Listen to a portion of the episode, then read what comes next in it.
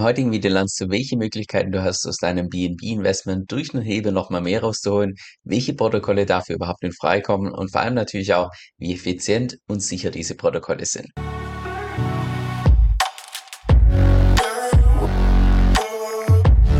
Hey, mein Name ist Kevin und auf meinem Kanal geht es um DeFi, Decentralized Finance. Genau gesagt verschiedene DeFi-Protokolle und DeFi-Strategien, weil ich persönlich felsenfest davon überzeugt bin, dass das die Zukunft ist und man auch damit das meiste Geld verdienen kann. Falls du das zusagst, dann lade ich dich herzlich ein, um auf Abonnieren zu klicken und mit dem lass uns auch direkt ins heutige Video reinstarten. Also ganz kurz weg, wie es überhaupt zum heutigen Video kam. Und zwar habe ich persönlich vor, dass ich vor dem nächsten Bullrun, also wahrscheinlich irgendwann Ende 2023, Anfang 2024, dass ich dann wahrscheinlich wieder eine größere Position Position in BNB aufbaue und die Position dann auch hebe, weil ich einfach über den nächsten Bullrun dann auch gesteigerte Kursgewinne mitnehmen möchte. Also wenn das natürlich alles so verläuft, wie ich mir das vorstelle. Weil wenn wir schon die ganzen Optionen haben in DeFi Space, warum dann nicht auch entsprechend nutzen? So, wenn ich das entsprechend tue, gibt es natürlich die, oder stellt sich die Frage, welches Protokoll benutze ich dafür? Weil Protokolle auf Ethereum habe ich schon haufenweise vorgestellt, miteinander verglichen und so weiter. Und bisher auf der Binance Smart Chain, ich habe im Allgemeinen relativ wenig auf meinem Kanal über die Binance Smart Chain berichtet, Einfach aufgrund der Tatsache, dass ich persönlich denke, dass die Zukunft von DeFi primär auf Ethereum beziehungsweise den Second Layer von Ethereum stattfindet. Von daher andere Chains, die haben auf meinem Kanal einen relativ kleinen Anteil. Aber trotzdem, wenn ich BNB entsprechend hebe, mache ich das natürlich über die meine Smart Chain und jetzt nicht über Ethereum oder sonst was, was auch by the way überhaupt gar nicht möglich ist. Okay, dann stellt sich natürlich die Frage, welches Protokoll und genau deshalb habe ich nee, so eine Recherche gemacht zu dem Thema und das heutige Video ist im Prinzip so eine kleine Zusammenfassung von der Recherche, die ich gemacht habe. Alles in der Hoffnung natürlich, dass du dir entsprechend die Zeit sparen kannst. Das heißt, falls dir das Format gefällt, dann lass gerne ein Like da. Und zwar habe ich für meine Recherche hier diesen Borrow-Aggregator von Lieferlama benutzt, der für sowas einfach nur absolut ideal ist, weil da konnte ich oben links eingeben, hey, ich möchte BNB als Kollateral anlegen und dann einen Kredit aufnehmen in einem Stablecoin, der in den US-Dollar gepackt ist. So, und dann zeigt es mir hier unten eine Liste an mit allen verschiedenen Protokollen, wo das Ganze möglich ist, mit welchen Stablecoins das beim jeweiligen Protokoll möglich ist, wie da die Zinskonditionen sind. Das heißt, ich bekomme da schon einen relativ guten ersten Überblick. Und wie du siehst, kommen da auch einige Protokolle tatsächlich in Frage, wenn man das Ganze hebeln möchte. Und die ganzen Protokolle gehen wir auch im heutigen Video eins nach dem anderen gemeinsam durch, weil jetzt anhand von dieser Übersicht zu investieren, wäre aus meiner Sicht absolut fahrlässig. Da sollte man immer noch eine tiefere Recherche machen. Und gerade meine Recherche hat sich insbesondere darauf abgezielt, dass wir uns erstens anschauen, das Effizienzlevel, das heißt, wie hoch sind die Überversicherungsgrenzen, wie viel musst du tatsächlich als Sicherheit hinterlegen für deinen Kredit.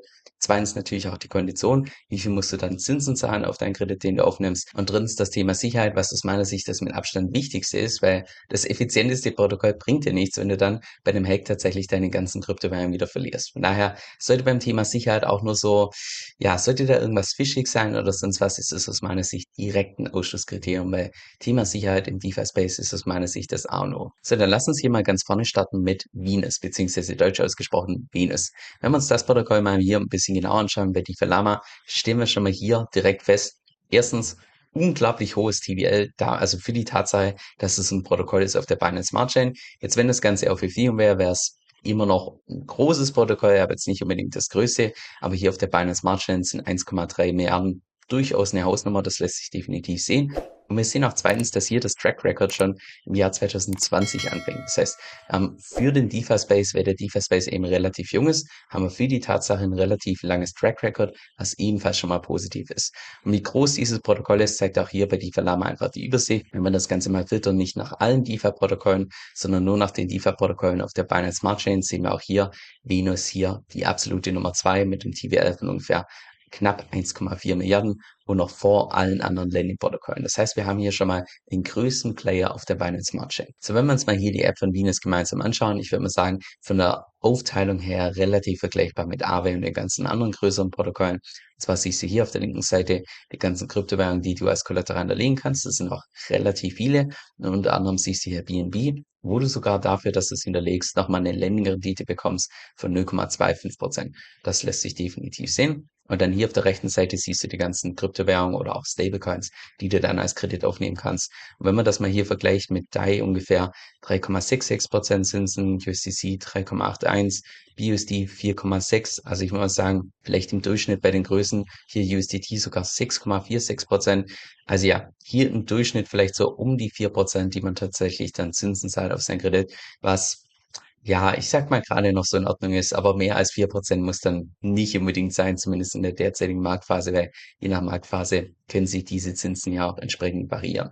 Das heißt, als Effektivzins, wenn man das jetzt vereinfacht rechnet, das ist mathematisch nicht ganz korrekt, wenn man mehr Kollata- Kollateral hinterlegt als das, was man als Kredit aufnimmt. Aber wenn man das jetzt mal einfach nur subtrahiert, sagt man hier ungefähr 4% an Zinsen minus die 0,25, da wären wir hier durchschnittlich bei einen Konditionen von ungefähr 3,75 Prozent, die du jedes einzelne Jahr auf deinen Kredit zahlen musst. Also wie gesagt, mathematisch vereinfacht, aber rechnen wir mit der Vereinfachung. Was ich würde mal sagen, in Ordnung ist. Jetzt gerade was die Überversicherungsgrenze angeht bei BNB, die konnte ich ja leider nirgends im Dashboard finden, die habe ich in den Docs nachschauen müssen. Die steht bei, also die haben einen Collateral Factor von 0,75. Wenn man das umrechnet in eine Überversicherungsgrenze, wären wir bei 133 Prozent. Und 133 Prozent ist in Ordnung, hat mich jetzt persönlich allerdings nicht vom Hocker. Gerade wenn man das Ganze vergleicht mit den größeren Protokollen auf Ethereum. Das sind schon sehr viele Protokolle auf Ethereum deutlich effizienter als 133 Prozent. Aber es gibt auch definitiv Protokolle, die weniger effizient sind. Von daher auch über Versicherungsgrenze würde ich persönlich sagen, ist in Ordnung. Jetzt, wenn wir uns mal den Score hier bei DeFi Safety anschauen, sehen wir hier eine Score von 75, was so, ich würde mal sagen, so lala ist. Was ich an diesem Score oder beziehungsweise hier bei DeFi Safety jetzt nicht unbedingt so toll finde, ist die Tatsache, dass Security relativ gering ist mit 78 Prozent und auch Admin Controls mit 57 Prozent. Ja, das sind schon relativ geringe Zahlen. Und an der Stelle könnte man jetzt argumentieren, okay, aber das Venus-Protokoll ist sowieso ein Fork von MakerDAO und Compound und bei MakerDAO ist beispielsweise dieser Score jetzt auch nicht so viel besser. Wenn wir da mal bei MakerDAO reinschauen, haben wir hier einen Score von 81. Der wesentliche Unterschied, warum ich allerdings hier den Score bei, bei MakerDAO weniger bedenklich finde, also nicht nur, dass er einfach an sich höher ist, sondern einfach, dass wir hier bei MakerDAO bei Security einen Score haben von 96 Prozent. 96 Prozent zu 78 Prozent ist halt doch ein gewisser Unterschied. Und auch bei MakerDAO, dass es hier einfach bisher noch keinen einzigen Security-Incident gab. Und hier bei Venus hat es tatsächlich was angezeigt, dass am 13. Mai 2022 was vorgefallen ist. Dementsprechend habe ich auch nochmal eine tiefe Recherche dazu gemacht. Und zwar habe ich jetzt zunächst diesen Exploit gefunden, wo anscheinend ganze 200 Millionen Dollar gestohlen werden konnten durch den absoluten Klassiker im Borrowing Space. Einfach, dass die ganzen Preisorakel manipuliert wurden und dadurch jemand das Protokoll exploiten konnte. Und danach noch ein zweiter Exploit und das ist auch der, der genannt wurde bei DeFi Safety, das damals als Terra Luna kollabiert ist, sofern ich das richtig verstanden habe. Ich habe es allerdings nicht komplett durchgelesen, war es wohl so, dass diese Preisorakel für eine gewisse Zeit einfach gestoppt sind oder gestoppt wurden und dadurch eben das Protokoll ebenfalls exploitiert werden konnte. Aber an sich von den Exploits her, aus meiner Sicht keine größere Sache. Also nichts, was mir jetzt irgendwie Bauchschmerzen bereitet, weil wenn solche Protokolle exploitet werden, in aller Regel verdienen die auch ordentlich Gebühren, sodass die in aller Regel für diese Exploits selbst aufkommen können und dann auch in aller Regel noch zusätzliche äh, Sicherheitsmaßnahmen treffen, dass sowas in Zukunft deutlich schwerer oder vielleicht auch gar nicht mehr vorkommen kann. Dann auch noch zusätzlich, Venus wurde natürlich geauditet, was wahrscheinlich kein Geheimnis ist bei so einem großen DeFi-Protokoll. Das ist der absolute Standard und wie gesagt, Audits sind keinerlei Garantie dafür, dass da nichts passieren kann. Und dann noch aus meiner Sicht eines der wichtigsten Sicherheitskriterien, das wir sehen, ein hohes TVL über einen langen Zeitraum. Das heißt, über einen langen Zeitraum gab es einen riesen Anreiz an die ganzen Hacker, dieses Protokoll zu exploiten. Und bisher ist bis auf diese gut Preismanipulation von den ganzen Orakel ist nichts Größeres angebrannt. Von daher, das ist meiner Sicht definitiv nochmal positiv. Das heißt, wenn ich mein Fazit ziehen müsste aus meiner Recherche für Venus, würde ich sagen, was Effizienz angeht, würde ich dem wahrscheinlich von, auf einer Skala von 1 bis 10, würde ich wahrscheinlich sagen, gebe ich dem Ganzen eine 5, weil ja, mit einer Überversicherungsgrenze von 133 Prozent ist es jetzt nicht unbedingt das attraktivste, aber auch nicht unbedingt das unattraktivste. Von daher von der 5 von 10 finde ich da gerechtfertigt. Was Konditionen angeht, wir haben es ja hier mal so grob überschlagen mit ungefähr 3,75 Prozent Zinsen, würde ich auch so sagen, vielleicht eine 5 oder eine 6 in der Skala, also von wieder auf einer Skala von 1 bis 10. Und was das Thema Sicherheit angeht, würde ich persönlich Venus wahrscheinlich eine 8 von 10 geben. Wahrscheinlich geht es auf Ethereum nochmal deutlich sicherere Protokolle als Venus, aber es ist jetzt aus meiner Sicht auch kein unsicheres Protokoll. Da hätte ich persönlich jetzt keine Bauchschmerzen, wenn ich das benutzen würde. So, dann kommen wir jetzt zur zweiten Möglichkeit und zwar Wing Finance. Wenn wir uns hier mal das Ganze bei DeFi Lama anschauen, sehen wir ein TVL von ungefähr 80 Millionen, wo ich persönlich sagen würde, ist gerade noch in Ordnung. Ich glaube, wenn das TVL auf der Binance Smart Chain unter, ich sag mal, unter 40 bis 50 Millionen ist, dann würde ich wahrscheinlich eher Abstand davon nehmen, weil das einfach ein zu kleines TVL ist, als dass ich da dem meinem ganzen, mein Kapital anvertrauen möchte. Gilt jetzt nur für die Binance Smart Chain. Auf irgendwelchen Layer 2 Solutions bei Ethereum kann sogar deutlich niedriger sein. Da ist ja einfach das ganze TVL nochmal deutlich geringer. Aber ich würde mal sagen, für Binance Smart Chain unter 40 bis 50 Millionen bin ich mir da eher unschlüssig.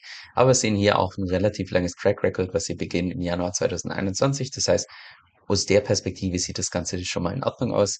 Jetzt, als ich mir die Webseite ein bisschen genauer angeschaut habe, und zwar wollte ich eigentlich nur direkt auf die App draufklicken, habe die allerdings hier nirgends gefunden und habe hier diese große Überschrift gelesen mit a Cross-Chain DeFi Plattform. Und ich weiß nicht, wie es dir geht, wenn du das liest, aber bei mir sind da sämtliche Alarmglocken direkt angegangen, weil wo passieren im DeFi-Space die mit Abstand meisten und größten Hacks? Immer dann, wenn es irgendwie was mit Bridges zu tun hat, wenn es irgendwie was zu tun hat mit Cross-Chain, also von einer Blockchain zur nächsten zu gehen. Wenn jetzt allerdings mein Ziel ist, dass ich einfach nur meine BNB hebe, dann wäre es absolut unverantwortlich, wenn ich das nicht direkt auf der Binance Smart Chain mache, sondern wenn ich dem noch zusätzlich dieses zusätzliche Cross-Chain-Risiko eingehe, weil DeFi-Space ist riskant genug, da brauchen wir nicht noch zusätzlich unnötige Risiken, Risiken mit eingehen. Und von daher, das war aus meiner Sicht schon ein absolutes Ausschlusskriterium. Als ich dann erst im Nachhinein noch auf DeFi Safety reingeschaut habe mit einem Score, Safety Score von 21 Prozent, also würde ich keinen einzigen Cent in so ein Protokoll entsprechend reinstecken, aber das hat auch schon hier die Überschrift, also da sind schon bereits die ganzen Alarmglocken eingegangen. Und als ich dann noch zusätzlich hier diesen Score gesehen habe bei DeFi Safety, ich sag, nein, danke. Also da würde ich eher noch einfach nur BNB halten und meine eigene Wallet halten und gar nicht heben, anstatt dass ich jetzt beispielsweise in so einem Protokoll meine BNB nochmal zusätzlich heben würde, weil was bringt mir ein tolles, effizientes Protokoll, wo ich nochmal potenziell mehr Kursgewinne erwirtschaften kann, wenn dann zu irgendeinem Zeitpunkt einfach ein Hack passiert und mein ganzes Geld weg ist. Also von daher, Thema Sicherheit ist meiner Sicht einfach das A und O. Von daher, Wing Finance hier als Option zum Hebeln von BNB wäre für mich persönlich jetzt keine Option. So, dann geht's jetzt weiter mit Mint, wo wir auch hier direkt auf der rechten Seite sehen, das Ganze ist gar nicht auf der Binance Smart Chain, sondern auf der Kava Chain vermute ich mal. Das wäre vielleicht auch eine, noch eine Sache, die ich hier filtern sollte, weil in dem Moment, wo man BNB hebelt auf einer anderen Chain, ist es vermutlich immer ein Wrapper davon und das heißt, da kommen noch zusätzliche Sicherheitsrisiken mit dazu. Also das wäre eigentlich für mich schon ein Ausschlusskriterium. Ich habe jetzt da mal ganz kurz reingeschaut bei Coverman. Vom TVL her sieht es eigentlich in Ordnung aus mit 91 Millionen. Auch vom Track Record her beginnt im Jahr 2020 sieht ebenfalls in Ordnung aus. Aber wenn wir uns mal einfach das Ranking anschauen von den größten DeFi-Protokollen, sehen wir natürlich Ethereum auf Platz Nummer eins, dann zwischen Platz zwei und drei Binance Smart Chain und Tron, die sich da so ein bisschen streiten, also streiten um den zweiten Platz. Und dann kommen schon die Layer 2 Solutions und auch größere alternative Layer 1 Solutions, wie jetzt beispielsweise Avalanche, aber wir haben Arbitrum, Polygon, Optimism und so weiter. Und ich persönlich gehe ganz schwer davon aus, dass sich die Zukunft von DeFi primär auf den Layer 2 Solutions von Ethereum abspielt und dass wir dann vielleicht noch so ein, zwei, drei größere Layer, also alternative Layer 1 Solutions haben, wie jetzt beispielsweise bei einer Smart Chain Vielleicht Ron, da bin ich mir unsicher. Oder vielleicht auch Avalanche, sowas könnte ich mir noch vorstellen. Aber dass sich das immer mehr auf sowas fokussieren wird, weil die Netzwerkeffekte von diesen Protokollen einfach im Safe immer und immer stärker werden. Und mit Netzwerkeffekt meine ich im Prinzip, dass je mehr Protokolle in einem Ökosystem sind, desto desto größer der Incentive für jeden Entwickler natürlich auf diesem Protokoll oder mit dieser Chain dann natürlich noch weitere Sachen aufzubauen. Also die Netzwerkeffekte werden einfach im Z-Graph immer und immer stärker. Dadurch, dass die Ethereum wahrscheinlich im Z-Graph immer und immer teurer wird, wird das Ganze wahrscheinlich irgendwann viel stärker switchen auf Layer 2, wobei Layer 2 ja schon im letztes Jahr, im letzten Jahr ziemlich entkommen ist. Aber wenn man, ich bin gerade ein bisschen abgeschleift, wenn wir uns jetzt mal Kava Chain ein bisschen genauer anschauen, derzeit auf Platz Nummer 18, also das wäre was, wo ich mein Kapital einfach nicht investieren würde. Also schon allein, wenn du das vergleichst, DeFi-Chain ist derzeit auf Platz 11. Und dann haben wir Karma Chain auf Platz 80. Also das sagt schon aus meiner Sicht einiges über die Größe einfach aus von, von so einer Break. Also aus meiner Sicht Cover Mint hier ebenfalls keine Option, auch wenn ich jetzt keine tiefe Recherche gemacht habe, gerade was Sicherheit angeht, Effizienz her und so weiter. Wenn ich BNB, BNB heben will, aus meiner Sicht kommt dann nur die Binance Marge in Frage. So, dann machen wir jetzt weiter mit Walas Finance. Wenn wir uns das mal gemeinsam anschauen, hier bei DeFi Lama, wäre eigentlich schon direkt Ausschusskriterium mit TVL von ungefähr 12 Millionen, was relativ gering ist. Wenn wir uns mal hier das Track Record anschauen, beginnt hier im März 2022, das heißt noch nicht mal ein ganzes Jahr alt. Und wenn wir uns mal hier so einen Verlauf anschauen beim TVL, aus meiner Sicht ist es ziemlich klar erkennbar, was da passiert ist. Ganz zu Beginn wahrscheinlich irgendein, also das ist jetzt nur meine Vermutung, ich habe keine Recherche dazu gemacht, aber wenn einfach ein TVL im Safe Love so aussieht, sagt es mir, ganz zu Beginn, wo ganz viel Kapital reingeflossen ist, Wahrscheinlich gab es da irgendeinen Token, der sehr stark inflationiert wurde und dann hat die Inflationsrate abgenommen. Die Rewards wurden immer und immer weniger, weil auch die ganzen Leute, die die Rewards bekommen haben, sofort gedumpt haben, weil wahrscheinlich die Tokenomics von den Token nicht so toll waren, die Incentives nicht da waren, das Marketing nicht gepasst hat und dann im Zeitverlauf hier immer mehr gedumpt, gedumpt, gedumpt. Und ja, mittlerweile sind wir hier, ich würde mal sagen, eher auf einem absteigenden Ast, was das TVL angeht. Im Allgemeinen kein gutes Zeichen. Also sowohl was TVL angeht, also für die Tatsache, dass das Protokoll fast ein Jahr alt ist. 12 Millionen ist es nicht unbedingt die Hausnummer, würde ich ehrlich sagen. Und zweitens auch einfach aufgrund der Tatsache, dass es ein relativ neues Protokoll ist und so ein TVL halt hier, was konstant nur im Abnehmen ist. Ähm, ja, das wäre für mich beides zwei Ausschlusskriterien, weshalb ich da beispielsweise kein Geld investieren würde. So, dann machen wir jetzt weiter mit DeForce. Wenn wir uns das mal gemeinsam hier bei DeFi Lama anschauen, sehen wir ein TVL von ungefähr knapp 62 Millionen. Das ist gerade noch so im Rahmen. Also wenn es dann wirklich unter sag mal, unter 40, unter 45 oder 50 Millionen wäre, da würde ich das Ganze schon eher hinterfragen, aber da würde ich sagen, das passt soweit. Wir haben ein Track Record, was im Jahr 2020 anfängt, ebenfalls in Ordnung. Jetzt werden wir uns mal hier die App gemeinsam anschauen. Da ist das Ganze ein bisschen anders gelistet und zwar, da siehst du die ganzen Kryptowährungen, die du sowohl verleihen kannst als auch aufnehmen kannst. Und da siehst du ganz oben BNB, wo du sogar noch eine Rendite bekommst, eine Lending-Rendite von 0,12 Prozent in dem Moment, wo du BNB hinterlegst. Und dann kannst du theoretisch einen Stablecoin aufnehmen, hier in verschiedenen, äh, einen Kredit aufnehmen in verschiedenen Stablecoins wie USDT, USDC und so weiter. Das sind allerdings die Gebühren dafür, dass du dann einen Kredit aufnimmst, relativ hoch. Wenn wir jetzt da mal weiter runterscrollen, sehen wir auch unter anderem, dass wir hier so eine Art Stablecoin haben an den Euro gepackt. Und da hat man tatsächlich nur Zinsen in Höhe von 0,01 Prozent. Das würde dann effektiv bedeuten, wenn du deine BNB als Sicherheit hinlegst und 0,12 Prozent an Zinsen dafür bekommst, und dann allerdings 0,01% Zinsen zahlen musst für deinen Kredit, dass du sogar effektiv übers Jahr gesehen damit Geld machen würdest. Also von den Konditionen her natürlich ein absoluter Traum. Du hast gar keine Kosten, sondern bekommst sogar noch dafür Geld. Jetzt was die Überversicherungsgrenze angeht, habe ich das Ganze mal nachgeschaut. Da steht die zumindest bei BNB bei 80%, also Collateral Ratio 80%. Und jetzt die Überversicherungsgrenze, wenn man das Ganze umrechnet, wären ungefähr 125%.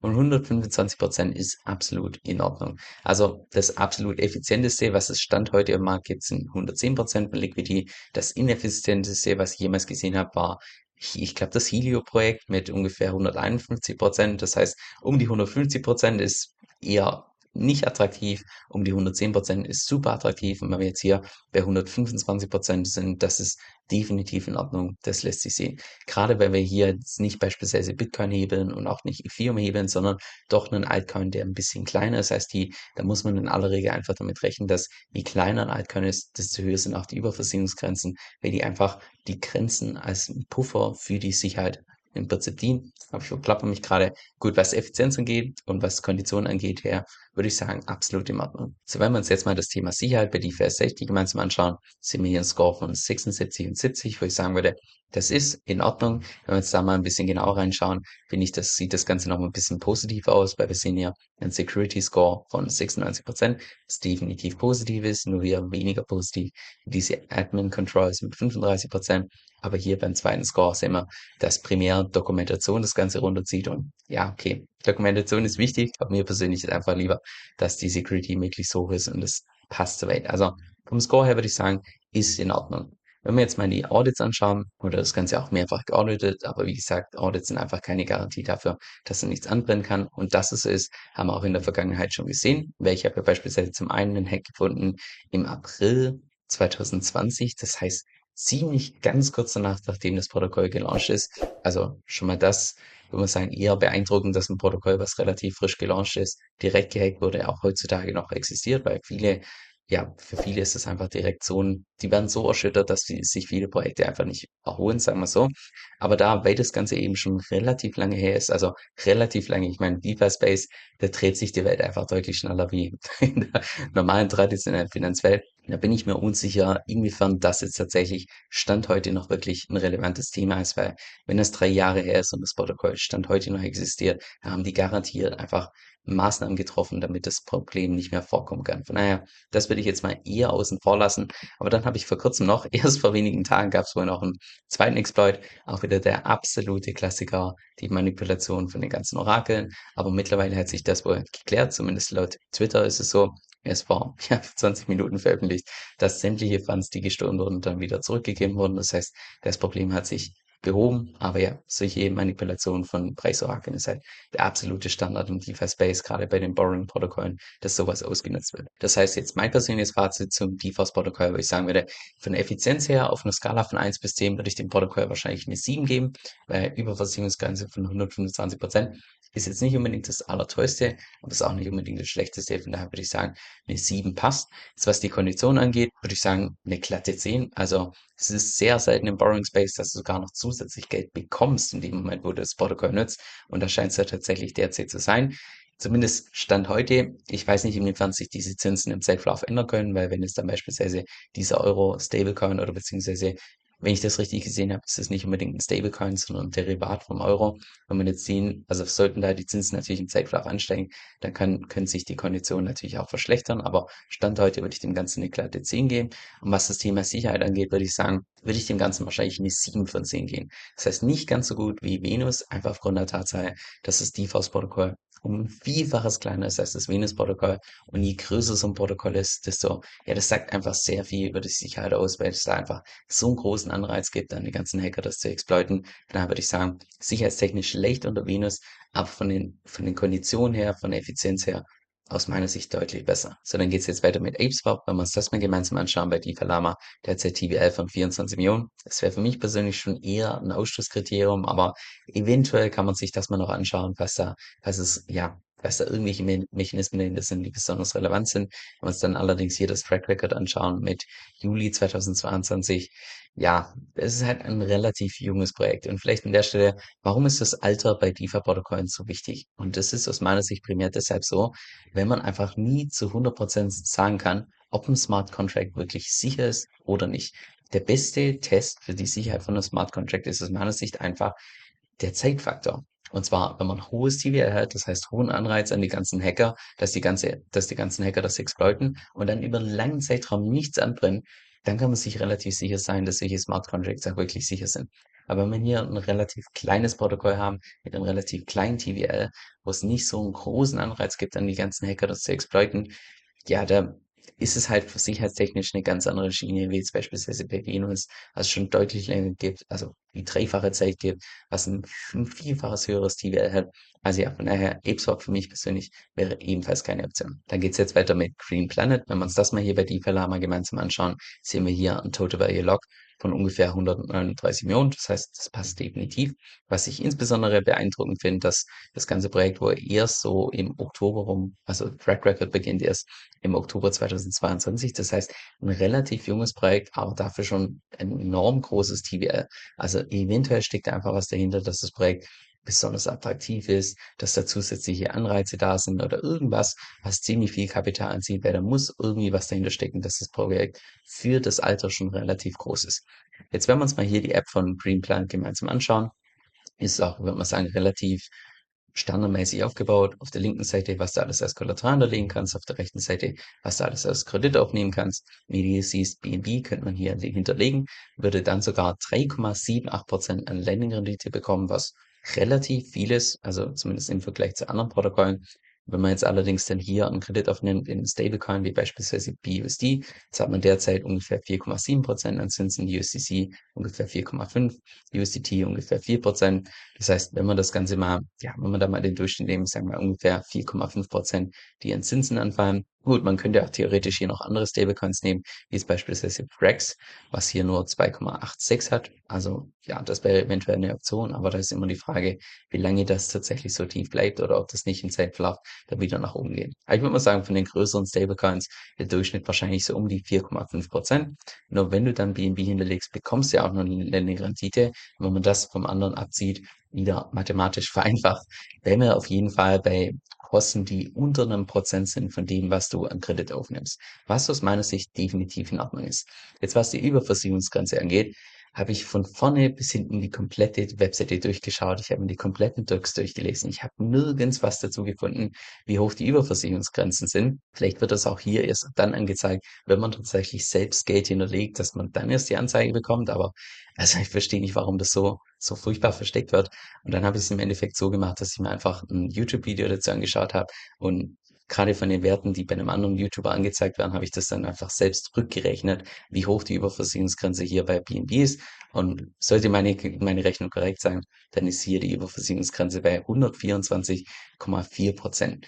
Also von der Überversicherungsgrenze her absolut im Rahmen, also absolut in Ordnung.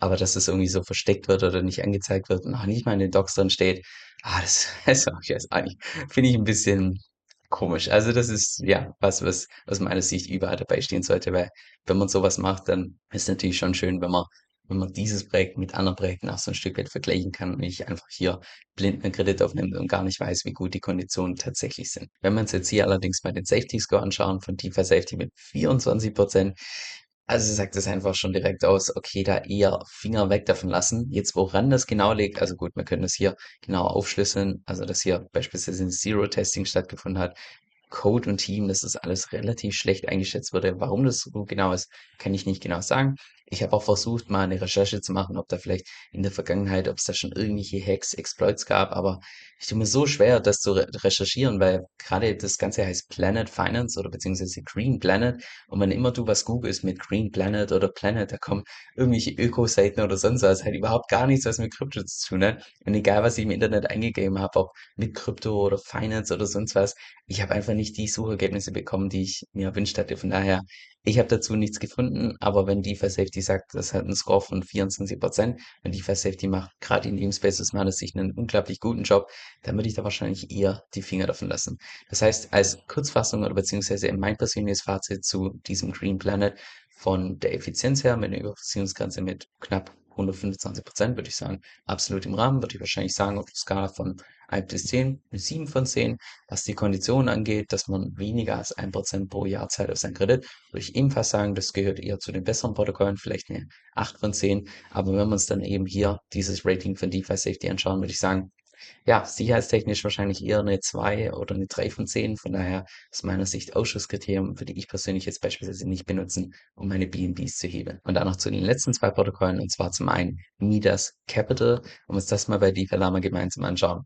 Total Value Locked von 1,7 Millionen. Ausschusskriterium, das würde ich nicht mehr in Betracht ziehen. Ist auch relativ jung mit Juli 2022. Einfach zu klein, zu jung, als dass ich da mein eigenes Geld investieren würde. Und noch zum Schluss das Helio-Protokoll, was ich, wo ich auch schon ein separates Video dazu gemacht habe. Das werden wir uns jetzt im heutigen Video nicht mehr nochmal genau anschauen. Einfach aufgrund der Tatsache, dass es meiner Sicht ebenfalls keine wirklich valide Option ist. Vom TVL her sieht es eigentlich relativ in Ordnung aus. Ist allerdings ein relativ neues Protokoll. Und wie du auch hier sehen kannst, die hatten bereits einen Exploit, wo einfach mal alles komplett seinen Wert verloren hat. Und das ist natürlich bei einem ganz neuen Protokoll jetzt nicht unbedingt so ein tolles Zeichen. Zusätzlich ist es so, dass wir dort eine Überversicherungsgrenze haben von 151 Prozent. Man hat hohe variable Kosten und sicherheitstechnisch, ja, das kannst du hier selbst nachschauen. Daher aus meiner Sicht das Helio-Protokoll ebenfalls keine wirklich valide Option, um seine BNB zu heben. So jetzt mein persönlichen Fazit, und zwar würde ich persönlich sagen, wenn ich Stand heute meine BNB selbst heben müsste über den DeFi-Space, würde ich sagen, meine Nummer eins ist derzeit DeForce. Ist zwar vom TVL her jetzt nicht unbedingt das größte Protokoll, dafür ist eine Überversicherungsgrenze von 125 Prozent. Gleichzeitig ist es so, dass wenn du diesen Kredit aufnimmst, dass du sogar im Endeffekt Geld dafür bekommst, dass du diesen Service nutzt, was natürlich von den Konditionen her ein Traum ist. Ich weiß nicht, inwiefern das tatsächlich in der Zukunft sein wird, aber zumindest ist es Stand heute noch so. Und als sicherheitstechnisch würde ich sagen, das passt soweit. Da würde ich mir jetzt keine, hätte ich keine größeren Bauchschmerzen, das Ganze zu benutzen. Jetzt meine Nummer zwei wäre tatsächlich dann auf Venus zu gehen. Also das mit Abstand größte Landing Borrowing Protokoll für der Binance Smart Chain, wo ich auch sagen würde, wahrscheinlich sicherheitstechnisch nochmal einfach ein bisschen sicherer im Vergleich zu DeForce. Primär aufgrund der Tatsache, dass das Ganze einfach vom Protokoll her deutlich, deutlich größer ist als das beispielsweise DeForce, aber dafür hast du eben eine Überversicherungsgrenze mit 133 Prozent, das heißt weniger effizient. Und gerade was die Kondition angeht, mit umgerechnet so knapp, ich sag mal drei, vier Prozent, die du da jedes Jahr zahlst, auch das um Vielfaches weniger attraktiv im Vergleich zu DeForce, wo du sogar noch Geld bekommst dafür, dass du den Service benutzt. Aber ja, ich würde mal sagen, DeForce auf Platz Nummer eins, Venus auf Platz Nummer zwei und alle anderen Optionen, die wir uns heute gemeinsam angeschaut haben, aus meiner Sicht nicht wirklich attraktiv. Also da würde ich tatsächlich, bevor ich eine von den anderen Optionen nutzen würde, würde ich persönlich einfach nur BNB in meiner Wallet halten und gar nicht hebeln. Also so ist zumindest der aktuelle Stand. Aber wer weiß, was dann noch für andere Protokolle in, in den nächsten Monaten, in den nächsten Jahren dazukommen. Aber Stand heute bei einer Smart Chain DeForce Nummer 1, Venus auf Platz Nummer 2. Ich sehe jetzt noch zwei Sachen zum Schluss. Und zwar, erstens gehe ich persönlich ganz stark davon aus, dass es wie auch in der Vergangenheit so kommen wird, dass jetzt im Zeitverlauf die Bitcoin-Dominanz immer weiter ansteigt und Bitcoin einfach einen großen Teil von den ganzen Altcoins outperformt. Von daher werde ich persönlich nicht Stand heute in BNB gehen, sondern wahrscheinlich eher noch ein bisschen abwarten, wobei ja eigentlich BNB im Vergleich, also jetzt gerade im letzten Jahr eigentlich relativ stark performt hat gegenüber Bitcoin. Trotzdem werde ich derzeit noch nicht einsteigen und ja, belasse es erstmal bei meinen Positionen im Bitcoin in Ether.